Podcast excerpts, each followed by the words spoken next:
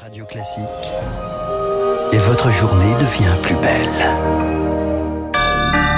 Soyez les bienvenus si vous nous rejoignez sur l'antenne de Radio Classique. Nous sommes le lundi 10 janvier et il est 7h30. La matinale de Radio Classique avec Renaud Blanc. Et à 7h30, le journal nous est présenté par Charles Bonner. Bonjour Charles. Bonjour Renaud, bonjour à tous. À la une ce matin, l'indécision trois mois avant le premier tour de l'élection présidentielle. C'est le 10 avril prochain, trois mois donc pour se faire un avis. Les candidats enchaînent les déplacements, les électeurs, eux, semblent la tête ailleurs. Comme l'esprit dominé par la crise sanitaire, 30% d'entre eux ont changé d'avis, de préférence au cours des deux derniers mois selon une enquête d'Ipsos. Une masse d'électeurs indécis que les prétendants à l'Elysée voudraient bien attirer, Lodi Fritz. Pécresse, Zemmour, il y aura sûrement Macron. Nicolas est un peu perdu face à l'offre de candidats. S'il a une petite idée sur son choix, il n'est pas encore fixé. Il déplore des propositions déconnectées de ses préoccupations. C'est toujours les mêmes thèmes qui reviennent, la sécurité, l'immigration et en pleine crise sanitaire plus économique. J'attends d'autres propositions. Des propositions concrètes sur le pouvoir d'achat ou bien sur le chômage par exemple, ce sera plus intéressant. Le cœur de François balance lui entre plusieurs candidats mais sans grand enthousiasme. Le Parisien voudrait un président modéré avec des propositions originales. Il n'y a plus d'homme providentiel aujourd'hui donc euh, on y croit moins. Les partis sont de plus en plus semblables, euh, et, euh, le milieu se ressent davantage, les extrêmes s'extrémisent davantage. Indécision ne veut pas pour autant dire abstention. Nicolas comme François comptent bien voter, alors aller les chercher est un enjeu majeur, mais aujourd'hui particulièrement difficile pour les candidats, explique le politologue Bruno Cotresse. Les candidats essaient de se démarquer, employant pour les uns des propositions extrêmement marquantes, utilisant pour les autres un vocabulaire qui va marquer l'opinion. On voit que, euh, quels que soient les efforts faits par les candidats pour attirer l'attention, à chaque fois on a la crise sanitaire qui revient. Les indécis ont encore trois mois pour fixer leur choix, des choix qui pourraient bien faire basculer l'élection. Le reportage d'Elodie Wilfried, il n'est pas encore candidat déclaré, mais il en a envie. Emmanuel Macron est dans les Alpes-Maritimes aujourd'hui, et contrairement à la tradition républicaine, Eric Ciotti ne l'accueillera pas. Le député et soutien de Valérie Pécresse s'explique dans le Figaro ce matin.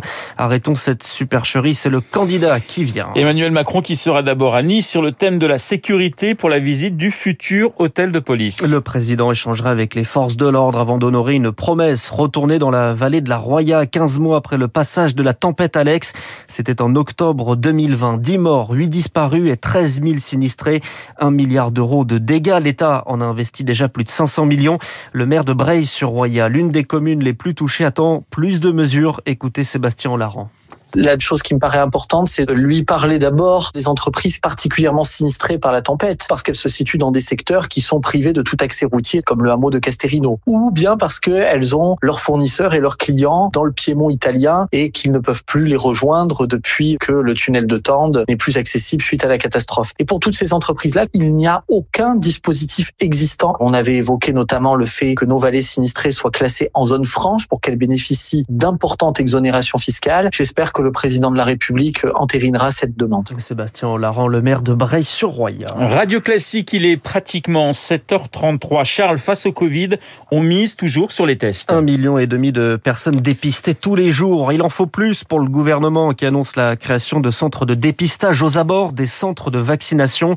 Les étudiants et diplômés en biochimie et biologie moléculaire sont appelés en renfort, autorisés depuis hier à pratiquer les couvillons. Des annonces insuffisantes selon Lionel Barran, le président des jeunes biologistes généalogiste. Si on peut augmenter le nombre de personnes capables de réaliser les prélèvements, ça peut nous apporter une aide supplémentaire pour accueillir plus de patients dans nos laboratoires. Mais ce plan, il est largement insuffisant. Là, on est à des niveaux stratosphériques de dépistage. On arrive à tenir des résultats rapidement. 86% des tests sont rendus en moins de 24 heures. On peut faire ça pendant une semaine, deux semaines. On ne pourra pas tenir plusieurs mois à ce rythme-là avec les personnes qui travaillent jour et nuit pour faire tourner les machines. Il faut aussi plus de machines. Donc, on peut améliorer encore un petit peu nos capacités grâce à de nouveaux préleveurs, mais c'est pas la solution miracle, loin de là. Lionel Baron, le président des jeunes biologistes au micro radio classique de Marc Tédé. Oui, oui, la crise sanitaire, la politique des tests, on y revient avec le professeur Gilbert Doré, le chef du service néphrologie à la Pitié-Salpêtrière. Il sera mon invité à 8h15. L'autre phase de la stratégie, c'est le pass vaccinal. Il arrive aujourd'hui en commission au Sénat, un pass vaccinal qui électrise. Hier, le député de la majorité, Stéphane Clairaut, agressé devant son domicile à à Saint-Pierre-et-Miquelon. De nombreux projectiles reçus. L'élu est placé sous protection par le préfet. Une nouvelle agression contre un élu. Près de 1200 recensés entre janvier et novembre dernier selon un bilan du ministère de l'Intérieur dévoilé par le Figaro ce matin en hausse de 47% en un an. Le sud-ouest en alerte 5 départements en vigilance rouge, deux autres et Andorre en orange. Risque de pluie, d'inondation, de crues et d'avalanches. Dans les Pyrénées-Atlantiques, la préfecture appelle à limiter les déplacements. Les transports scolaires sont suspendus dans les vallées d'Aspe et d'Osso. Hier soir, la neige a piégé certains automobilistes. Gros bouchons autour du col de Puy-Morins.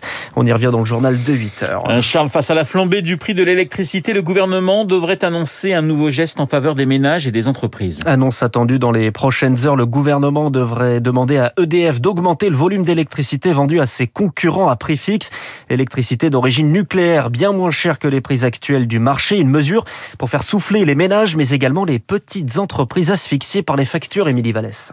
Avec cette annonce, Yannick Chopin espère pouvoir renégocier à la baisse son contrat d'électricité avec son fournisseur, car aujourd'hui impossible de payer pour ce dirigeant d'une scierie située en Mayenne. L'année dernière, je payais 96 000 euros. Là, on m'a proposé un contrat à 600 000 euros. C'est stratosphérique. J'avais jamais entendu des augmentations pareilles. C'est l'arrêt de mort pour l'entreprise. En attendant, ce chef d'entreprise va louer un générateur pour produire de l'électricité avec du fuel. Cela va lui coûter deux fois moins cher. Pour tout ce qui est consommation de forte puissance, comme les gros moteurs pour couper le bois, ou pour l'assemblage des palettes, ça paraît tellement aberrant que j'endors mal la nuit. On se dit mettre un groupe électrogène, ça va consommer euh, du gasoil. On marche un petit peu sur la tête, hein. mais aujourd'hui, il n'y a pas le choix. Selon l'Uniden qui représente les industries grandes consommatrices d'énergie, il faut absolument augmenter ce volume d'électricité vendu à prix fixe. Sans cela, le surcoût pour ses adhérents est estimé à 1 milliard d'euros pour cette année, soit une hausse d'un tiers de leur facture d'électricité. Gildas Barrère de l'Uniden. L'avantage avec ce mécanisme, c'est qu'on viendrait réduire très fortement sous le milliard et on pense qu'on pourrait atteindre un impact limité à 500 millions d'euros. Ce qui est plus acceptable par rapport à la concurrence internationale. Ça redonne de l'air, ça redonne de la perspective. Reste que cette mesure pénalisera EDF. Le groupe va y perdre car il ne fait pas de bénéfices en vendant à ses tarifs. Le reportage d'Émilie Vallès. La justice australienne a tranché. Novak Djokovic est libéré. Le numéro 1 mondial était bloqué dans un centre de rétention depuis 5 jours. Une audience se tenait cette nuit.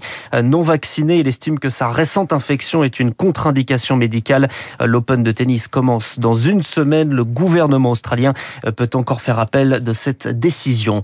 Au Kazakhstan, Internet est rétabli ce matin à Almaty, la plus grande ville du pays. Les communications étaient coupées alors que des affrontements meurtriers touchaient plusieurs villes du pays ces derniers jours. Le calme revient progressivement sur place.